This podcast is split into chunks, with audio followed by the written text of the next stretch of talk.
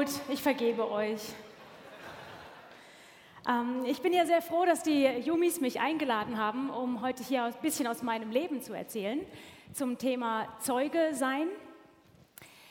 Ähm, denn für mich ist es überhaupt gar kein Problem mehr, Zeugnis zu sein in meinem ganz normalen Alltag, seit ich so ein Evangelisationsseminar mitgemacht habe. Seitdem integriere ich das in meine ganz normalen Beziehungen und in meinen Alltag ähm, ohne Probleme. Ich gebe euch mal ein Beispiel. Ich war, ähm, ja doch letzte Woche war das. Ich war letzte Woche mit meinen Freunden einen Kaffee trinken. Alle waren da, bis auf Andi. Der kommt immer zu spät.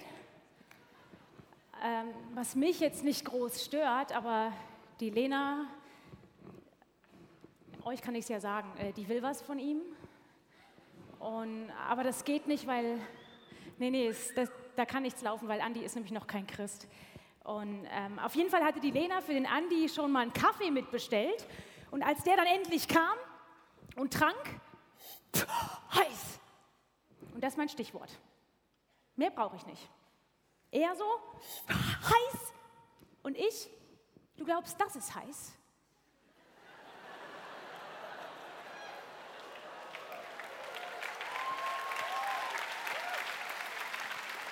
Dann gebt dir mal Folgendes. Das sieben Billionen Mal heißer, einen ganzen Körper für eine Ewigkeit und das nur, weil du deinen Willen nicht unter den Willen von Jesus stellen wolltest und dein Leben nicht Jesus übergeben wolltest. Das ist eine Verbrennung, die du nicht so schnell vergisst.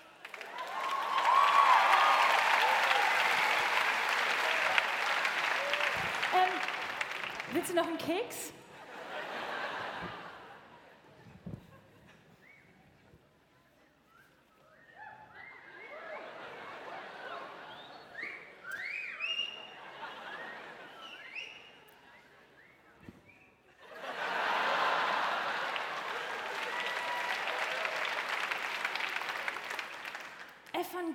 Evangelisation ist nichts für Weicheier.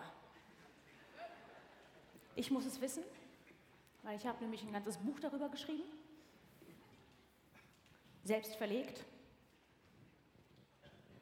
Die meisten Christen kriegen es ja gerade mal so hin, so einen Büchertisch zu machen. Oder Frauenfrühstück. Also ich kann euch sagen, es erfordert schon jede Menge Mut, einen Heiden an seinem Hemdkragen zu packen, vor den Haupteingang der Kirche zu zehren und zu sagen, so, und jetzt versuch mal weiterzumachen mit deinem jämmerlichen Leben vor den Augen eines heiligen Gottes, Jungchen. Das ist kraftvolles Evangelium.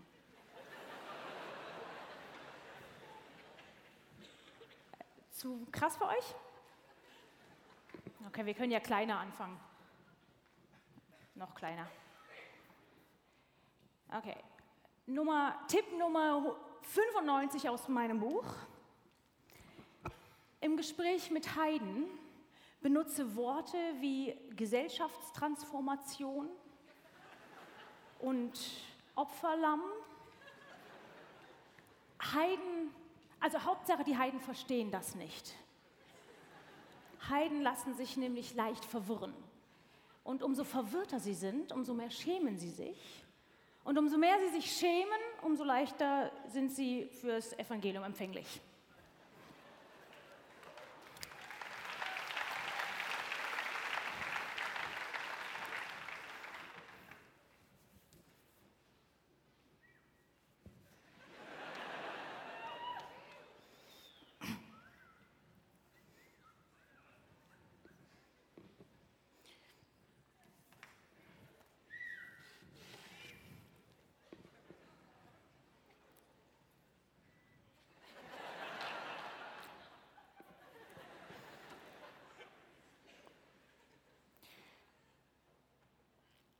Achtung, Achtung! Der Tag des Herrn ist nahe. Kehrt um zu unserem Herrn und Heiland Jesus Christus. Freut euch. Alle Zeit.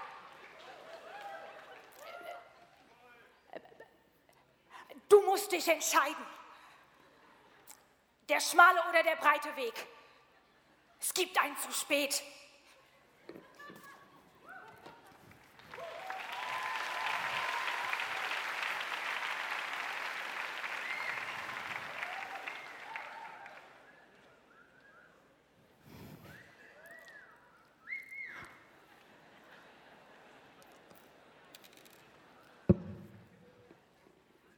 Also, Zeuge sein? Ja, ja, doch. Ich teile meinen Glauben. Nee, ist gelogen. Die meisten wissen noch nicht mal, dass ich Christ bin. Ist mir lieber so. Obwohl, wenn es jedes Mal, wenn ich über meinen Glauben rede, Pizza oder Eis geben würde, dann würde ich es tun. Obwohl es auch gelogen. Ich habe Laktoseintoleranz.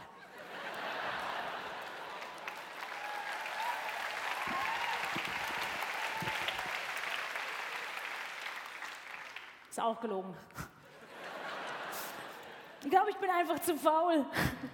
Unterm Strich es ist mir einfach zu anstrengend, über meinen Glauben zu reden.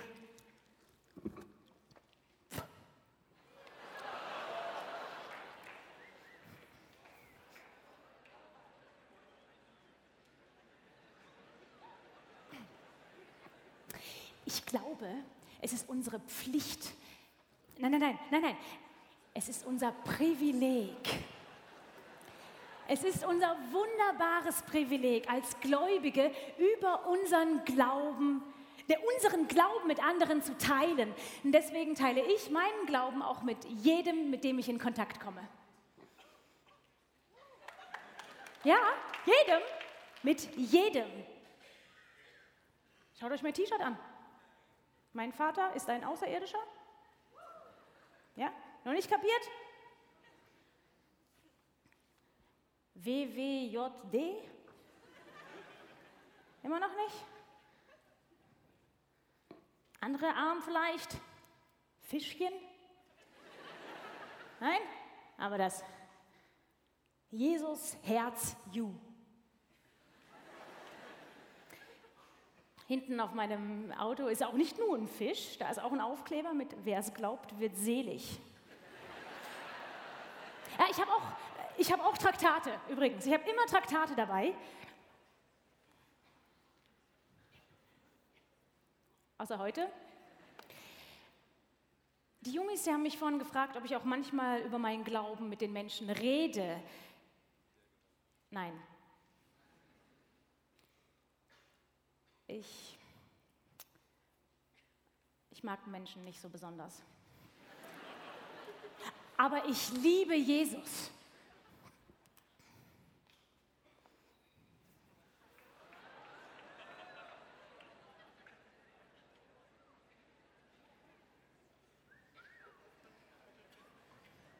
Ich sehe euch. Jedes Jahr. Immer wenn ihr hier auf der Fiuko seid. Ich wohne da. Ich habe keine Ahnung, was hier drin abgeht, aber ich weiß, irgendetwas muss abgehen, weil ich höre euch nämlich. Immer wenn ihr aus der Veranstaltung kommt, ey, das war so geil. Die Predigt, das müssten noch viel mehr Menschen hören. Nun, also ich würde niemals in eine eurer Veranstaltungen kommen. Also wenn ich es hören soll, dann habe ich nur euch.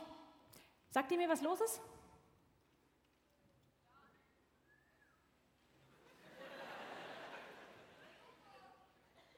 Nein? Okay, ihr redet zwar nicht mit mir, aber Nee, obwohl so ganz stimmt das nicht. Ihr redet schon mit mir. Letztens hat mir so ein Typ so einen Zettel in die Hand gedrückt, mein Weg zu Jesus. Und dann hat er mich so zugepredigt. Also, wenn ich sage, ihr redet nicht mit mir, dann meine ich damit, wenn ihr mit mir redet, habe ich nicht das Gefühl, dass es euch um mich geht. Also, dass ihr euch wirklich für mich als Person interessiert. Aber ihr habt eine klare Meinung über mich, oder? Mein Aussehen, mein Sexleben, Einfach das, wie ich mein Leben lebe und das, was mir wichtig ist. Ihr glaubt doch, ich hätte ein Problem. Ihr glaubt doch, mir würde irgendetwas fehlen, was ihr habt. Oder ihr wüsstet, wie dieses Loch in meinem Leben zu füllen sei.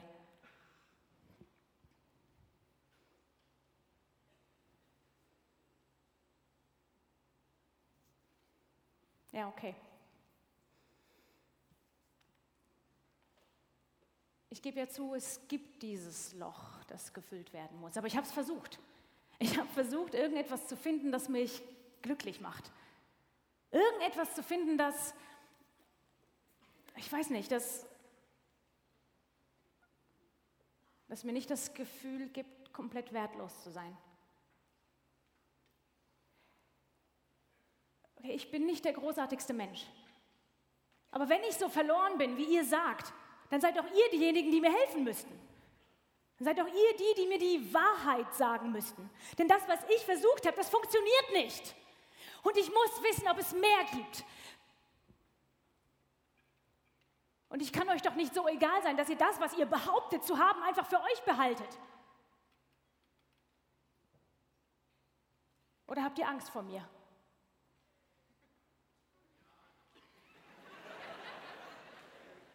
Angst, dass ich nicht zuhören werde. Ja, ja, das kann schon passieren. Oder hast du Angst, dass ich dich auslachen werde? Okay, ja, auch das ist möglich.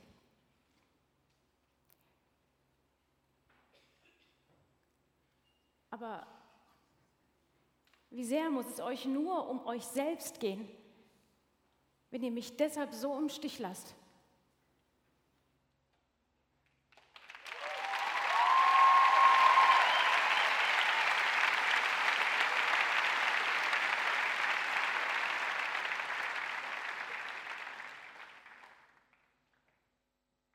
Wow. Ich darf uns jetzt den Text lesen zu dieser Predigt, zu dem Schauspiel, zu dem was kommt. Im Epheserbrief, Kapitel 3, und ich lese im dritten Kapitel ab Vers 7 und ich lese bis Vers 12. Da schreibt Paulus, dass ich ein Diener dieser Botschaft geworden bin, ist ein Geschenk der Gnade Gottes. Ich verdanke es seiner Macht, die in meinem Leben wirksam geworden ist. Mir, dem Allergeringsten von allen, die zu Gottes heiligem Volk gehören, hat Gott in seiner Gnade den Auftrag gegeben, den nichtjüdischen Völkern zu verkünden, was für ein unermesslich großer Reichtum uns in der Person von Christus geschenkt ist. Es ist mein Auftrag, allen Menschen die Augen dafür zu öffnen, wie der Plan verwirklicht wird, den Gott, der Schöpfer des Universums, vor aller Zeit gefasst hatte. Bisher war dieser Plan ein in Gott selbst verborgenes Geheimnis. Doch jetzt sollen die Mächte und Gewalten in der unsichtbaren Welt durch die Gemeinde die ganze Tiefe und Weite von Gottes Weisheit erkennen. Genauso hatte Gott es sich vor aller Zeit vorgenommen. Und dieses Vorhaben hat er nun durch Jesus Christus, unseren Herrn, in die Tat umgesetzt. Durch ihn haben wir alle, die wir an ihn glauben, freien Zutritt zu Gott und dürfen zuversichtlich und vertrauensvoll zu ihm kommen.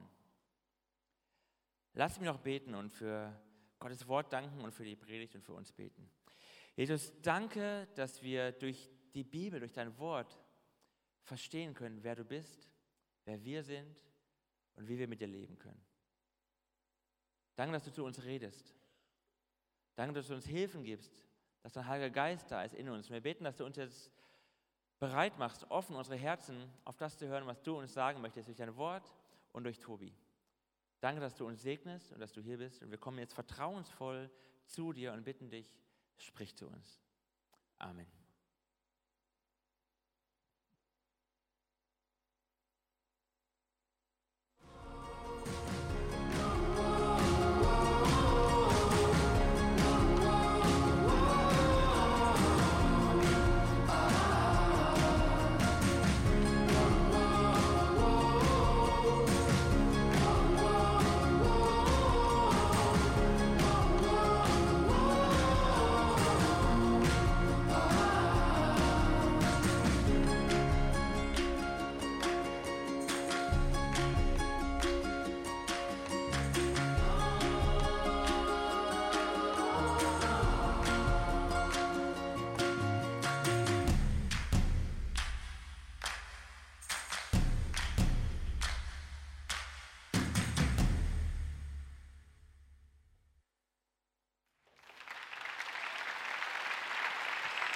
Habt ihr gut geschlafen?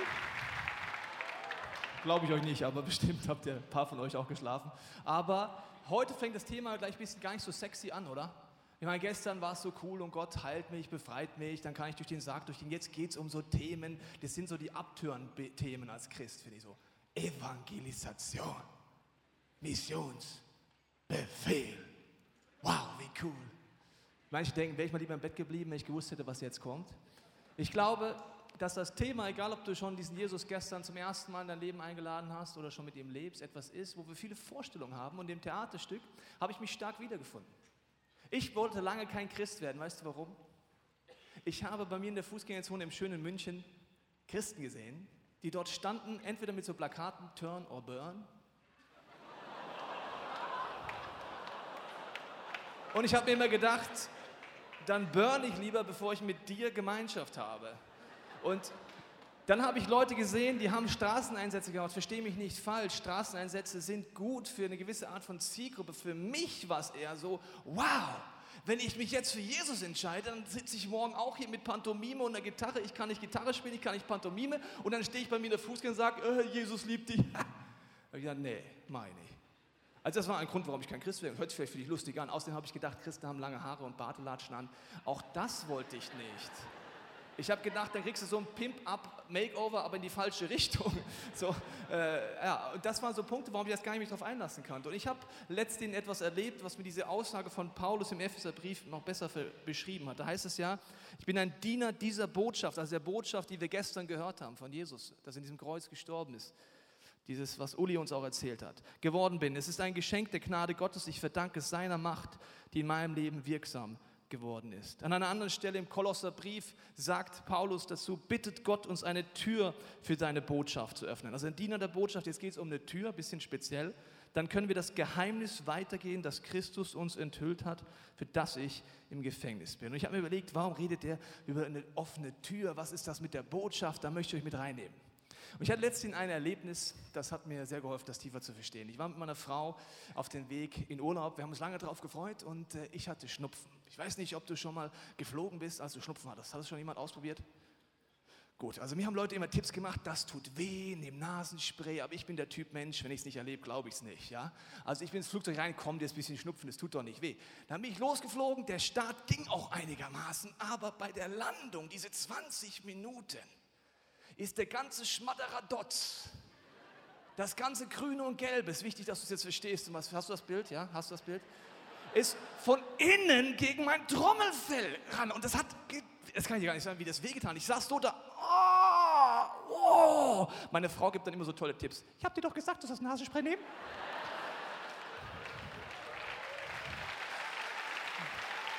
Äh, liebe Frauen im Raum, das wissen wir Männer ja eigentlich auch. Ihr müsst es jetzt nicht nochmal sagen. Oh!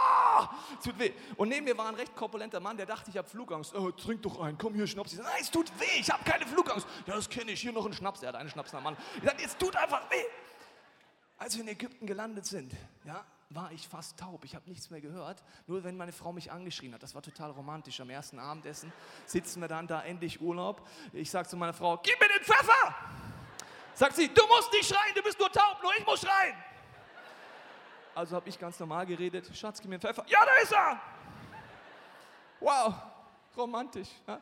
Dann sage ich zum Ober, Ober, was ist das Schärfste, was ihr in Ägypten habt? Weil ich weiß, scharf löst das Ganze und so weiter. Ich sage, wollen Sie wirklich das Schärfste? Ja, das Schärfste. Meine Frau sagt, Schatz, willst du das Schärfste? Schatz, lass mich jetzt.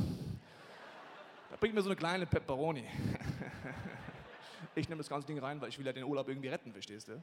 Und dann, ich weiß nicht, ob du wirklich mal scharf gegessen hast.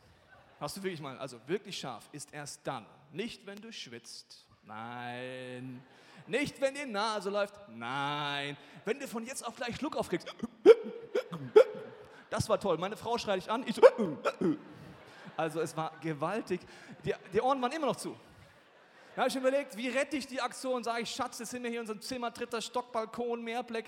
Äh, und wir hatten schon, ich hatte schon Boxershorts für die Nacht an und war schön heiß. Äh, ich oben ohne, schönes Bild, gell? Und dann meine Frau auch im Nachthemd. Und dann gehen wir raus, sagt, Schatz, komm, wir gehen noch mal raus, schauen wir zumindest auf, den, auf das Meer raus. Sie sagt, ja! Wir gehen raus, ich ziehe die Tür hinter mir zu. War der dabei oder was? Klick! Was ich bis dahin nicht wusste, ist, dass in diesem wunderbaren Hotel die Türen von außen nicht mehr aufgehen. Ich stehe taub mit Boxershorts im dritten Stock mit Mehrblick. Meine Frau eher am Limit, weil ich das Nasenspray nicht genommen habe. Und dann sage ich, Schatz, das ist der Moment, wo ein Mann ein Mann sein muss. Ich denke manchmal, Gott macht das Absicht, damit ich ein Predigtbeispiel habe, weil es ist so skurril, ich will es mir selbst nicht glauben. Dann sage ich zu ihr, okay Schatz, ich kletter jetzt rüber. Auf den anderen Balkon. Ich kletter rüber, klopf an. Hello, I'm your neighbor. Stille, also der Vorhang war zugezogen, hinterlegt Stille. Ich versuche Französisch, bonjour, je suis là-bas, whatever. Äh, Deutsch, nichts. Irgendwann kommt einer hinterm Vorhang, ein deutscher Riss, sagt er, ach so, ich dachte, du bist ein Taliban. Dann habe äh, ja.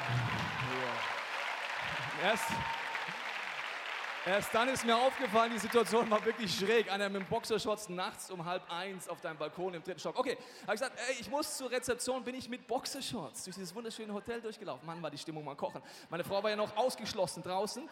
Dann gehe ich zum Portier, haben Sie einen, einen Nachschluss? Er so, ja, no problem, I have it. Und dann gehen wir dorthin auf die Tür zu und während wir hinlaufen, denke ich, warum bin ich so ein typisch deutscher Tourist? Weißt du, was deutsche Touristen im Ausland immer machen, wenn sie im Hotelzimmer sind? Das Vorhängeschloss von innen einhaken. Weil es könnte ja die böse Putzfrau vorbeikommen. Verkleidet. Ja, ich gehe so hin und denke mir, oh nein. Der hatte zwar den Generalschlüssel, aber der kriegt die Tür nicht auf. Zum Glück war ein sehr dynamischer junger Mann, der macht Tür auf, sagt, oh, Problem, Sir. Ich sage, ja, Problem, Sir. Dann hat er, er hat die Tür eingetreten. Das Vorhängeschloss ratzt raus. Ich denke mir, mein Urlaubsbudget ist am Hintern. Und dann sagt er, welcome in your suite again. Und ich war drin und ich habe die Tür wieder aufgemacht für meine Frau. Standest du schon mal vor einer verschlossenen Tür? Wenn nicht, dann kannst du ansatzweise nachvollziehen, was ich erlebt habe. Es geht jetzt hier darum, dass eine Tür offen ist, nicht verschlossen. Und warum, sagt Paulus, ist es wichtig für diese Botschaft, dass die Tür offen ist? Als ich mit Jesus durchgestartet bin, war ich so der Kick-It-Typ. Ja? Kick-It heißt, ich habe jeden angepredigt, egal ob es wollte oder nicht, hatte auch eine dieser Charaktere im Theaterstück gemacht. Das ist so die Herzenstür eintreten. Kennst du das? Ja? So ein bisschen wie, der kennt den Kaffee, ihr habt mich voll wiedererkannt. Ja? Es ist zu heiß und jetzt kommt die Botschaft, ob du es hören willst oder nicht. Bis ich immer gemerkt habe, vielleicht ist das nicht die Art, wie ich will, wie man mit mir umgeht. Das will ich noch nicht mal in anderen Themen, dass mich jemand zulabert, wenn ich es nicht wissen will. Also ihr wisst ja, es kommt hier auch gut an, ich bin Bayern-Fan. Ja. Danke. Danke, danke, danke. Wusste ich, kommt gut an. Aber zum Beispiel, wenn ich dich jetzt mit Bayern zutexten würde, das Bayern kommt ja hier gut an, dann würde es dich nerven. Ja, dann würde es dich nerven. Das ist schon bei Fußball so. Wie viel mehr ist es dann beim Glauben? Und wir denken manchmal nicht drüber nach, wie fühlt sich jemand? Fühlt sich jemand als Missionsopfer? Oder fühlt sich jemand, als den du liebst, den du wirklich etwas weitergeben willst? Deswegen habe ich eine Frage an die Ladies hier im Raum. Wer von euch shoppt gerne? Okay, wer hat jetzt gelogen, muss nachher zur Beichte, weil er doch shoppt, aber sich nicht getraut hat? Okay, meine Frau shoppt auch gerne. Ich mache es dir kurz an dem Beispiel, weil viele Leute sagen, warum müssen die Christen immer missionieren? Ja, die Presse schreibt oft über unsere Kirche ICF München, ja, die missionieren, als wäre das so ein Hautausschlag oder irgend sowas. Dann sage ich letzten Journalisten, sage ich, schauen Sie, ist genauso mit Shoppen. Das war eine Frau, die Journalistin, sage ich, shoppen Sie gerne? Sagt sie, ja. Sage ich, meine Frau auch. Wissen Sie, woher ich weiß, dass meine Frau eine Freundin mag? Indem sie ihnen erzählt von dem Shoppingangebot. Zum Beispiel, wenn sie zu H&M geht und sagt, Mensch, so und so, ruft sie an, die Freundin. Da gibt es Sandaletten, Pirouetten. Ich weiß immer nicht, wie die Frauenschuhe heißen, Paletten, keine Ahnung. Aber diese, diese, diese Schuhe, ich weiß schon mit diesen, ja, ja, egal. Okay, sie ruft sie an und sagt, du musst du hin, die sind ganz billig. Das heißt, wenn sie jemanden mag, dann erzählt sie ihnen von diesem Shoppingangebot. Und das sind nur Schuhe. Wenn es darum geht, dass du etwas mit Gott erlebst, wirst du automatisch, auch wenn du gestern dein Leben zuerst mal diesem Jesus gegeben hast, wirst du automatisch den Wunsch haben, anderen davon zu erzählen. Nur wie mache ich das jetzt? Vielleicht hast du ein paar Dinge ausprobiert von diesem Theaterstück und bist frustriert, weil du gegen geschlossene Türen gelaufen bist. Und das ist schmerzhaft. Ich bin einmal gegen eine Glastür gelaufen. Kennt das noch jemand hier im Raum? Komm bitte. Ah, danke, danke, okay, danke. Oh. Dachte, ich voll Pfosten, hab's nicht geredet, aber gut. Okay, lass uns nachher so eine Selbsthilfegruppe draußen äh, treffen. Wenn, genau. Aber das tut weh.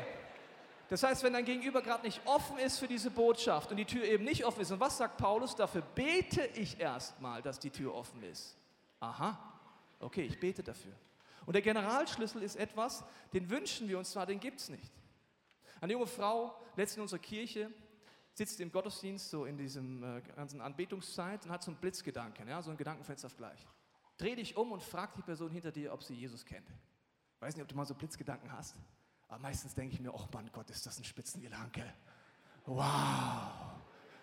Kannst dich einen Erzengel Gabriel schicken oder einen 3D-Effekt oder so, ich drehe mich um, kennst du Jesus, wow. Okay, sie dreht sich um, sagt du, der davon hat von Jesus erzählt, kannst du was damit anfangen? Sie sagt, nein, du? Ja, schon. Wie? Erzähl mal. Sie erzählt ihr, was Jesus in ihrem Leben gemacht hat. Und am Ende lernt diese Frau zum ersten Mal Jesus kennen. Wenn jetzt diese junge Frau in unserer Kirche denkt, aha, ich habe die Schlüssel gefunden. Ich weiß, wie Menschen im Gottesdienst Jesus kennenlernen. Nach jedem Gottesdienst drehe ich mich einfach um.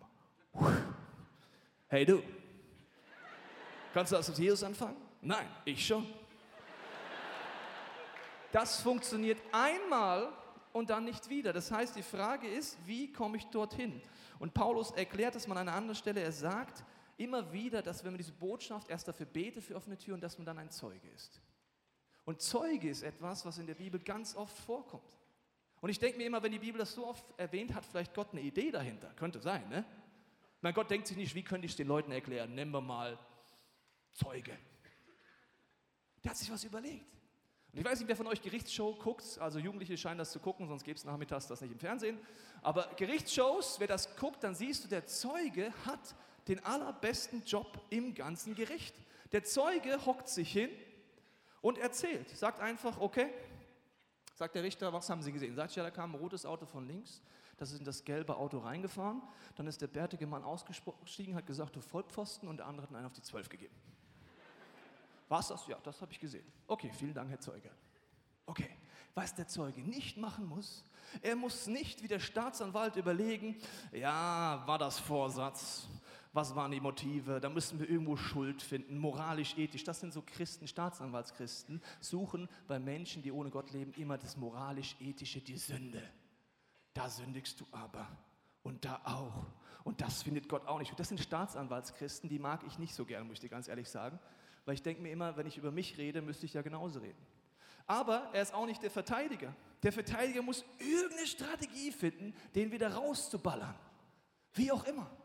Ich habe keine Ahnung, wie er es macht. Er kann es machen auf eine Art, dass er sagt, okay, ja, es war kein Vorsatz und so weiter. Oder der Richter. Dauert noch, Andi, braucht länger.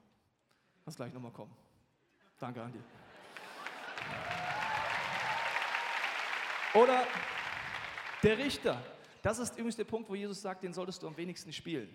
Der Richter sagt, verurteilt, turn or burn, verurteilt.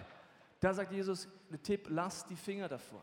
Er sagt, du bist ein Zeuge und ich habe dir einen Zeuge mitgebracht, das ist mein Lieblingszeuge, er ist die coolste Socke, die ich in der Bibel gefunden habe. Er ist nämlich ein Blinder, den Jesus heilt. Und zwar macht Jesus so Matsche, klatscht ihm auf die Augen und sagt, wasch es aus und dann sagt er, geh mal hin zu den, zum Gericht, zu der Gerichtssituation. Ich möchte es mal kurz vorlesen, was dann passiert. Seine Nachbarn und andere Leute, die ihn als blinden Bettler kannten, fragten erstaunt, ist das nicht der Mann, der immer an der Straße saß und bettelte? Einige meinten, er ist es, aber andere konnten einfach nicht glauben und behaupten, das ist unmöglich. Er sieht ihm nur ähnlich aus. Doch ich bin es, bestätigte der Mann selbst. Da fragten sie ihn, wie kommt es, dass du plötzlich sehen kannst? Er berichtete, der Mann, der Jesus heißt, Gibt es irgendwie Bibelschüler im Raum? Ja? Der Mann, der Jesus heißt, das ist doch gar kein Mann. Was ist für ein Vollpfosten? Was ist für ein Christ? Der Sohn Gottes, der Jesus heißt. Also er kennt sich ja gar nicht aus. Machte einen Brei und strich ihn auf meine Augen. Also wie ein Zeuge, das Auto kommt von da, das andere von da. Er erzählt einfach nur. Dann schickte er mich zum Teich Siloa, dort sollte ich den Brei abwaschen, das habe ich getan. Jetzt kann ich sehen. Coole Situation so als Zeuge. Gell? Dann lehnt er sich zurück. Ja, jetzt kann ich sehen. Wo ist denn dieser Jesus? fragten sie ihn weiter. Das weiß ich nicht. Uh. Gab ihnen zur Antwort, was für ein Vollpfosten Christ, der weiß ja nichts. Ja? Also er weiß nicht, dass Gott eigentlich der Sohn Gottes ist und die ganze Theologie, Alpha, Omega, Himmel, goldene Straßen, der weiß ja nichts. Und dann sagt er, das weiß ich nicht. Wow, was für ein schlechter Christ. Aber er ist einfach ein Zeuge. Er erzählt, das hat Gott in meinem Leben getan, das weiß ich nicht. Ich übe mal mit euch einen Satz, weil den müssen wir eintrainieren. Der heißt, das weiß ich nicht. Bei drei, okay? Eins, zwei, drei. Den musst du nämlich merken heute. Pass auf, ich sag dir gleich warum. Also er weiß es einfach nicht. Also er verteidigt nicht.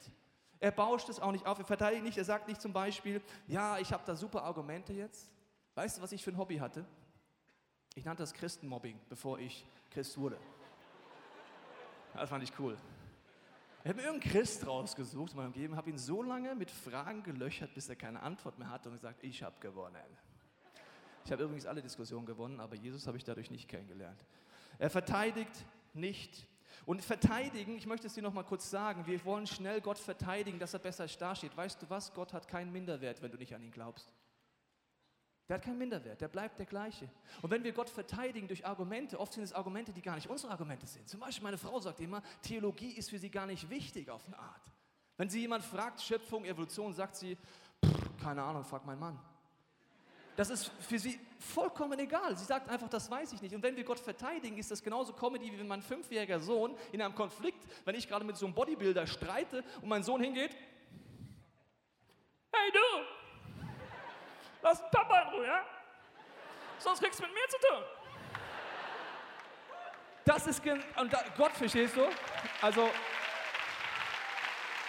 wenn wir mit Argumenten Gott verteidigen wollen, ist noch viel skurriler, als wenn es mein Sohn macht. Ich meine, das entschärft die Situation, weil ich müsste lachen und ich hoffe, der Bodybuilder auch. So, was machst du da? Und ich glaube, Gott freut sich über uns, wenn wir das probieren, aber sagt gleich, was machst du da? Du brauchst mich gar nicht zu verteidigen, das mache ich schon selber. Das heißt, das macht er nicht, er verteidigt nicht, er will nicht gewinnen und er redet so, dass man ihn versteht. Paulus sagt es mal diese Botschaft, redet verständlich. Das hört sich ganz einfach an, also er erzählt einfach, was in seinem Leben ist. Er ist ein Zeuge. Was heißt verständlich reden? Als ich meinen Freund das erste Mal mit in eine Kirche genommen habe, habe ich nichts verstanden, muss ich dir sagen. Vielleicht bin ich auch ein bisschen unterbelichtet, keine Ahnung. Aber bis ich gemerkt habe, Christen sagen oft das eine, meinen aber was ganz anderes. Also wenn du eine Übersetzungssoftware schreiben könntest, christliche Sprache auf Hochdeutsch, du würdest sehr viel Geld verdienen damit.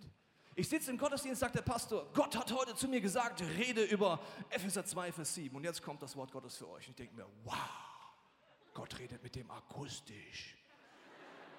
Also entweder hat er etwas, was ich nicht habe, oder er hat gekifft. Ich wusste es immer nicht so genau. Mittlerweile habe ich eine Person kennengelernt, die hat Gott akustisch gehört, noch sonst keinen. Er meinte wahrscheinlich etwas anderes. Er hat gebetet, hat einen Gedanken gehabt, irgendwas anderes. Mein Freund hat mir das dann immer übersetzt. Da habe ich gesagt, ja, warum sagt das nicht gleich so?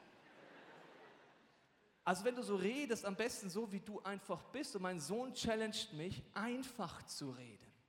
Ich brauche Zeit, darüber nachzudenken, was heißt denn, was Jesus am Kreuz gemacht hat? Wie kann ich das in meiner Sprache ausdrücken? Und wir schauen mal weiter in diese Geschichte rein. Also er erzählt einfach nur, was er dort erlebt hat. Und dann geht es weiter. Einige der Pharisäer meinten, von Gott kann dieser Mann nicht kommen, denn er hält sich nicht an die Sabbatgebote. Jetzt wird es nicht mehr logisch, sondern theologisch. Achtung. Andere aber wandten ein. Wie kann ein sündiger Mensch solche Taten vollbringen? So gingen ihre Meinungen auseinander. Das nennt nicht Bibel-Kung-Fu. Kennst du Bibel-Kung-Fu? Der eine sagt, 2. Mose, wuh, wuh, 3 Vers 7, wuh, Sohn Gottes. Denkst du, 4. Korinther 2008, Vers 17, wuh, wuh, wuh. Und dann kämpfen sie. Zum Glück bist du nur Zeuge, der hört sich an. Wow, gutes Argument. Wow, ja, okay, kann man so sehen, muss man nicht. Ja. Was sagst du? Keine Ahnung, also, sag du noch mal was? Also er geht aus der Situation gar nicht hinaus. Er bleibt dort drin und er antwortet auf Fragen. Die Pharisäer verhörten den Gehalten zum zweiten Mal. Sie versuchten ihn einzuschüchtern. Bekenne dich zu Gott und sag die Wahrheit. Wir wissen, dass dieser Jesus ein sündiger Mensch ist. Achtung, Zeuge. Ob er ein Sünder ist oder nicht, das. Wow. Das weiß ich nicht. Ähm, antwortet der Mann, ich weiß nur eins, ich war blind und jetzt kann ich sehen. Aber was, äh, was, was er dann gemacht hat, keine Ahnung. Wer hat dich geheilt? Versuchten sie nochmal herauszufinden. Verärgert erwiderte der Mann, das habe ich doch schon gesagt. Hallo, der Zeuge, mehr mache ich hier nicht, ich gehe nicht aus der Rolle raus. Und dann kommt es echt cool. Habt ihr nicht zugehört? Warum soll ich alles noch einmal erzählen? Wollt ihr etwa auch seine Jünger werden?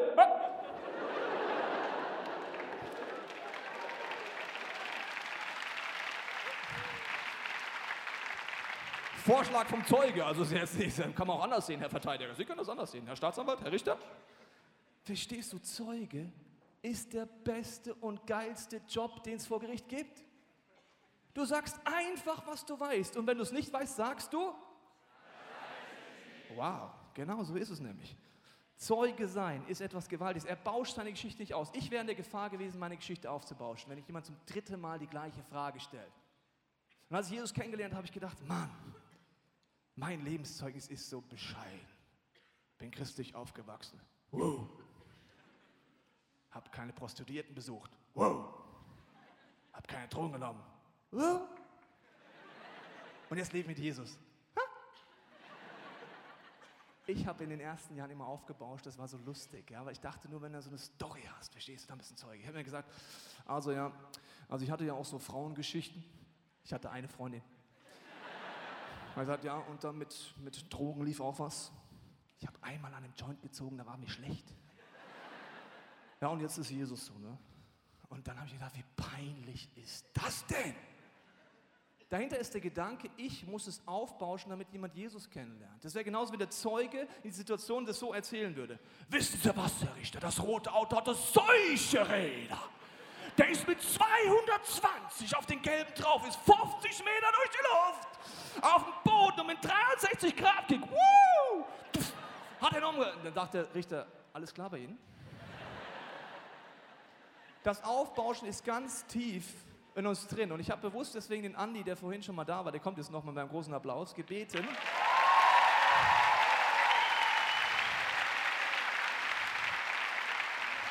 Andi, Thema nicht aufbauschen, Zeuge sein. Äh, wie hast du das mit Jesus in deinem Leben erlebt? Also ich bin äh, ganz normal christlich aufgewachsen, ich bin christlich erzogen worden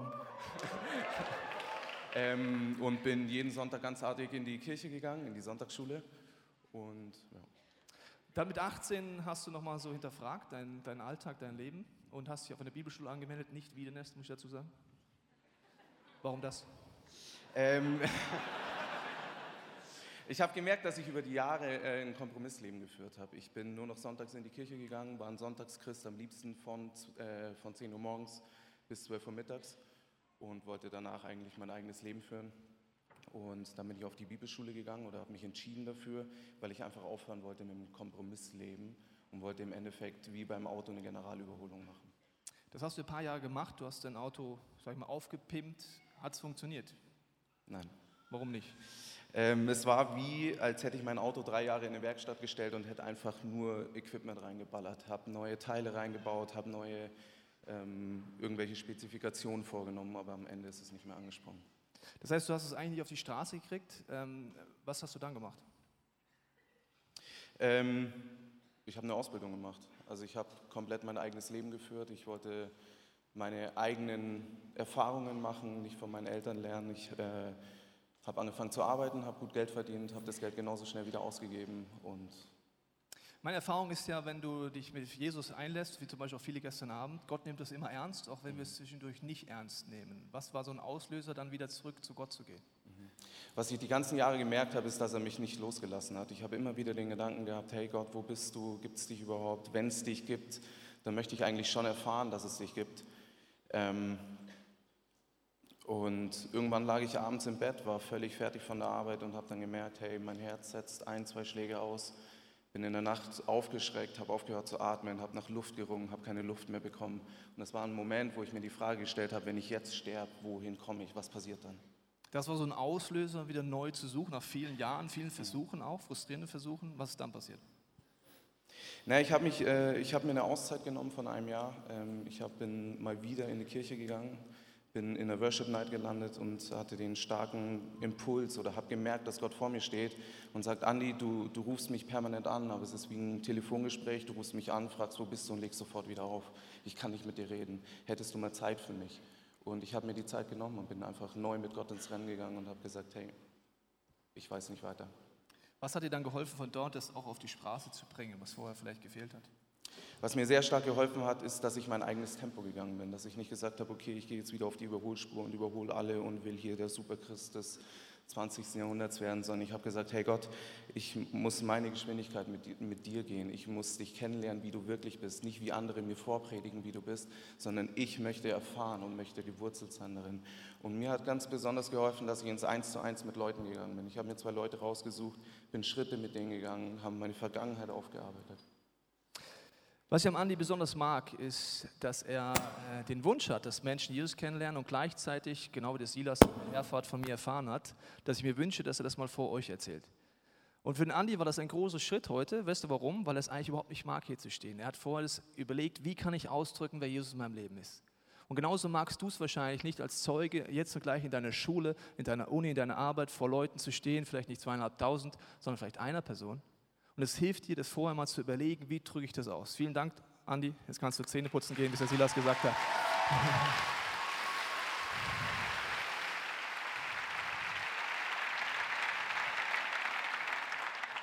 Zeuge ist der beste Job. Es ist authentisch, es, ich bin ich selber. Ich darf sagen, wenn ich es nicht weiß. Ich muss keine alle Antwort haben. Ich kann mich vollkommen entspannen, weil Gott macht das Werk. Und wenn du denkst, wie ich lange, dein Zeugnis ist so schwach, dann glaubst du unterm Strich, dass du dafür verantwortlich bist, dass Menschen Jesus kennenlernen. Das Wunder, wie gestern Abend, dass jemand durch die Predigt vom Uli aufgerufen wird und sein Herz sagt, heute mache ich ganze Sache mit Jesus, ist genauso groß, selbst wenn der Uli nicht so genial gepredigt hätte, selbst wenn er die schlechteste Predigt seines Lebens gehalten hätte, wäre das Wunder genau gleich groß gewesen, dass dein Herz sagt, Jesus ist der Sohn Gottes, er ist auferstanden und ich lebe jetzt mit ihm. Das heißt, deine Geschichte, ich will dich nicht enttäuschen, ist überhaupt gar nicht so wichtig. Du erzählst einfach nur vollkommen unspektakulär, was passiert ist. Und ich habe gesagt, er antwortet auf Fragen und die Fragen in meinem Umfeld sind nie so direkt. Also ich habe noch nie erlebt, dass jetzt mein Arbeitskollege in der Schule zu mir kommt und sagt, Tobias, du bist Pastor, wie werde ich Christ? Ich will jetzt auf die Knie gehen. Habe ich so noch nie erlebt, ja. Sondern die Fragen, die Menschen stellen, sind eher indirekt. Wie zum Beispiel ein junger Mann kommt letztens in unser Büro rein und sagt zum, beim Mittagessen, sagen wir, willst du mitessen? Lasagne, sagt er, nein, ich habe eine Lebensmittelallergie. Wir essen weiter und dann habe ich so einen Blitzgedanken. Und wenn du anfängst, Zeuge zu sein, wirst du, und Gott erlaubst, Blitzgedanken zu haben, dann wird er dir die geben. Die sind noch immer nicht so, wie du sie vielleicht willst, aber die sind cool. Ja? Dann kommt der Gedanke, frag ihn doch mal, ob er schon mal für Heilung gebetet hat. Ich so, okay, ähm, hast du schon mal dafür gebetet, dass die Allergie weggeht? Nö, weitergegessen. Er hat mir übrigens keine Frage gestellt, ist Jesus ein Arzt, kann der heilen, äh, wie werde ich gerettet, hat er mich alles nicht gefragt, aber er hat eine Frage mit seiner Krankheit, indirekt. Dann habe ich gesagt, willst du, dass ich jetzt für dich bete? Ja, okay, ich kann eh nichts essen. Sind wir in den Nachbarraum gegangen und haben für ihn gebetet. Noch eine andere Dame in unserem Office, die dort gearbeitet hat. Und während wir beten, haben wir vollkommen vergessen, dass wir gegen die Allergie beten wollten. Legendär. Haben auf einmal so wieder so Blitzgedanken gehabt. Die haben mit seiner, der Scheidung seiner Eltern zu tun gehabt und haben für ihn gebetet. Am nächsten Tag kommt er zu mir, der David, und sagt, Tobi, weißt du, was abgefahren ist? Gestern Abend im Bett habe ich zu Gott gesagt, seit einem Jahr sage ich zu Jesus, mein Leben kriegst du nicht. Seit einem Jahr sage ich, ich werde dir nicht vertrauen, weil damals, als meine Eltern sich scheiden lassen haben, warst du nicht da. Als wir gestern gebetet haben, hat Gott mir gezeigt, dass er den größten Schmerz meines Lebens kennt. Und ich habe gestern Abend im Bett entschieden, Jesus, komm in mein Leben. Ich bin jetzt Christ, was soll ich tun? Die Auswirkung war vollkommen unspektakulär. Das war im Alltag. Es war wie eine Frage im Raum, die wurde aber nie gestellt. Was mache ich mit Krankheit? Was mache ich mit Not? Was mache ich mit Sorgen? Und wenn du da schon etwas mit Jesus erlebt hast, hast du eine Antwort. Wenn du noch nichts da erlebt hast, dann sagst du was? Aber komm mal mit in die Church. Da gibt es bestimmt irgendjemand, der weiß es bestimmt. Also ja, komm mal einfach mal mit. Ja? Das ist eine gute Möglichkeit. Das heißt, ein Zeuge ist authentisch. Und ich merke, in meinem Leben gibt es zwei Dinge, die mich davon abhalten, Zeuge zu sein diese Rolle reinzugehen, diese Freiheit. Da gibt es überhaupt keinen Druck. Wo ist dein Missionsbefehl? Ich bin einfach ich. Ich bin der gleiche, ob ich mit meinen Kumpels beim FC Bayern bin oder ob ich in der Kirche bin. Weil ich überhaupt keine Antworten haben muss, sondern ich rede einfach und während ich rede, kommt mir vielleicht eine Idee. Und zwei Sachen, die mich abhalten. Das erste, mein Harmoniewunsch. Hast du auch Harmoniewunsch? Ich wünsche mir immer so, wenn ich jemand von Jesus erzählt, dass er sagt, danke, endlich sagt es mir jemand. Amazing Grace. How sweet. Das wünsche ich mir. Aber weißt du was? mit Gott ist eine Liebesbeziehung. Und wenn du schon mal eine Liebesbeziehung mit einem Mann oder einer Frau hattest, dann weißt du, bei Liebesbeziehung gibt es Emotion. Emotion. Da gibt es sauer sein. Also ich kann auf meine Frau sauer sein, das glaubst du aber. Da gibt es vollkommen überwältigt sein. Da gibt es, ich könnte sie an die Wand klatschen. Ich mache es natürlich nicht, aber das. Und mit Gott ist auch eine Liebesbeziehung. Es gibt drei Reaktionen, wenn du Zeuge bist, ja. Und wenn du locker bleibst, genau wie hier, schaust du dir die Reaktion einfach mal als Zuschauer an. Die erste Reaktion ist, ich sage es auf Englisch, mad, sad oder glad. Entweder wird er so richtig verrückt, also richtig sauer, traurig oder fröhlich. Wir wünschen uns immer fröhlich, aber alles drei gehört zu einer Liebesbeziehung. Eine junge Frau lädt ihre Arbeitskollegin zu einem Musical ein und sagt, komm doch mit zum Musical. Und sie sagt, okay, ich komme mit. Das ist so ein Gottesdienst gewesen. Danach springt die Frau auf bei der Predigt, rennt raus und im Foyer schreit sie an. So was Manipulatives habe ich noch nie gesehen. Und rennt raus. Die junge Frau, die sie eingeladen ist, vollkommen verstört, denkt sich, ach Mann, Jesus, das habe ich einmal getraut, Zeuge zu sein, jetzt ist sie sauer. Dann sage ich zu ihr, ist doch eine gute Reaktion. Solange deine Freundin emotional ist, heißt es, sie hat noch eine Beziehung zu Gott. Weißt du warum? Wenn ich dich über deinen Ex-Freund frage und du emotional wirst, hast du noch eine Beziehung zu ihm. Wenn du sagst, ach, der Vollpfosten, gut, dass er weg ist, wenn jemand emotional ist, ist das ein gutes Zeichen. Ein Jahr später ruft die Arbeitskollegin ihre Freundin im ICF an und sagt, sag mal, habt ihr nicht jetzt wieder so ein Musical an Weihnachten? Ja? Warum lädst du mich eigentlich ein? Weil du gesagt hast, es ist das Manipulativste, was es gibt und weggerannt bist? Ja, seit einem Jahr schaue ich eure Videopodcasts, ich habe es mir anders überlegt. Gott kommt immer zum Ziel.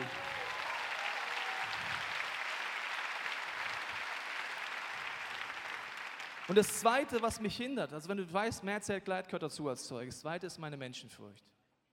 Meine Menschenfurcht sagst du, ja Tobi, du hast doch keine Menschenfurcht.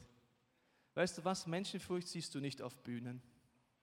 Menschenfurcht siehst du auch nicht, wenn du einen Auslandseinsatz machst und dort einen Straßeneinsatz. Menschenfurcht siehst du meiner Meinung nach im Eins zu Eins, wenn dein Schulkollege neben dir sitzt, wenn dein Chef dir gegenüber sitzt. Im Eins zu Eins sehe ich Menschenfurcht. Das ist eine Situation, ich meine ganz ehrlich, die ist unnatürlich. Ich rede zu zweieinhalbtausend Leuten. Das ist nicht mein Alltag. Also ihr kommt ja nicht immer mit mit mir und sagt, hey Servus, komm, wir laufen rum. Sondern mein Alltag ist in der Schule mit meinen Kollegen. Und jahrelang habe ich mit gekämpft, dass ich sage, auf der Bühne kann ich über Jesus erzählen. Deine Bühne ist vielleicht dein Jugendkreis. Ist vielleicht deine Kirche, ah, das ist deine Bühne, da erzählst du über Jesus. Aber sobald dein Schulkollege sagt, ja, bist du eigentlich in der Kirche? Ja, ja, was macht er? Wir lesen Bibel. Das sind Situationen gewesen und ich habe gesagt, Jesus, ich will dort raus. Ich hatte zwei dramatische Erlebnisse, damit schließe ich. Die haben mir gezeigt, Jesus, ich will mit deiner Hilfe diese Harmoniesucht und dieses Menschenfurcht loswerden. Das erste war, ich habe von meiner, meiner Frau für meinen Cousin gebetet. Wenn wir beten, kommt so ein Gedanke im Gebet, wir beten dafür, dass sie ein Kind kriegen. Wir wussten nicht, ob sie sich ein Kind wünschen, wir wussten nur, sie haben keins. Haben wir gebetet und dann war der Gedanke, in einem Jahr, auf den Tag genau, also Blitzgedanken, lass dich mal drauf ein, die sind abgefahren. In einem Jahr, auf dem Tag werden sie ein Kind gehen. Tobi, geh zu deinem Cousin und sag, dass ich ihm ein Kind schenken will.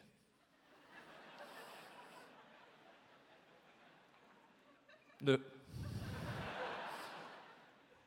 Also wir lesen es immer so, dass Paulus ja, wird äh, da blind und dann sagt Gott zu einem Typen, geh mal zu dem Paulus hin, der gestern dich noch umgebracht hat und erzähle von Jesus. Wir denken, ist ja logisch, der geht. Ich denke mir immer, ich habe sogar Schiss vor meinem Cousin. Ich habe gedacht, was ist, wenn es nicht passiert? Kennst du das? Dann sage ich mir heutzutage, schlimmer wird es nimmer. Vorher glaubt mein Cousin nicht an Gott, nachher auch nicht. Vorher hat er gedacht, Gott kann keine Kinder geben, danach denkt das einfach noch weiter. Vorher hat er gedacht, was macht mein Cousin eigentlich als Pastor?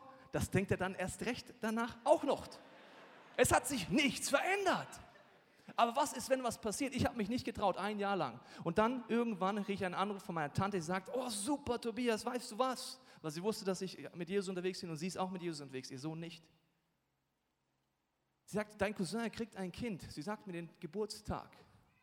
Auf den Tag genau ein Jahr später. Und sie sagt, der größte Wunsch war von ihnen, dass sie ein Kind kriegen. Dafür habe ich immer gebetet. Zum Glück schenkt Gott Kinder, ohne dass ich meinen Hintern hochkriege. Aber danach habe ich mir gedacht, warum schäme ich mich so?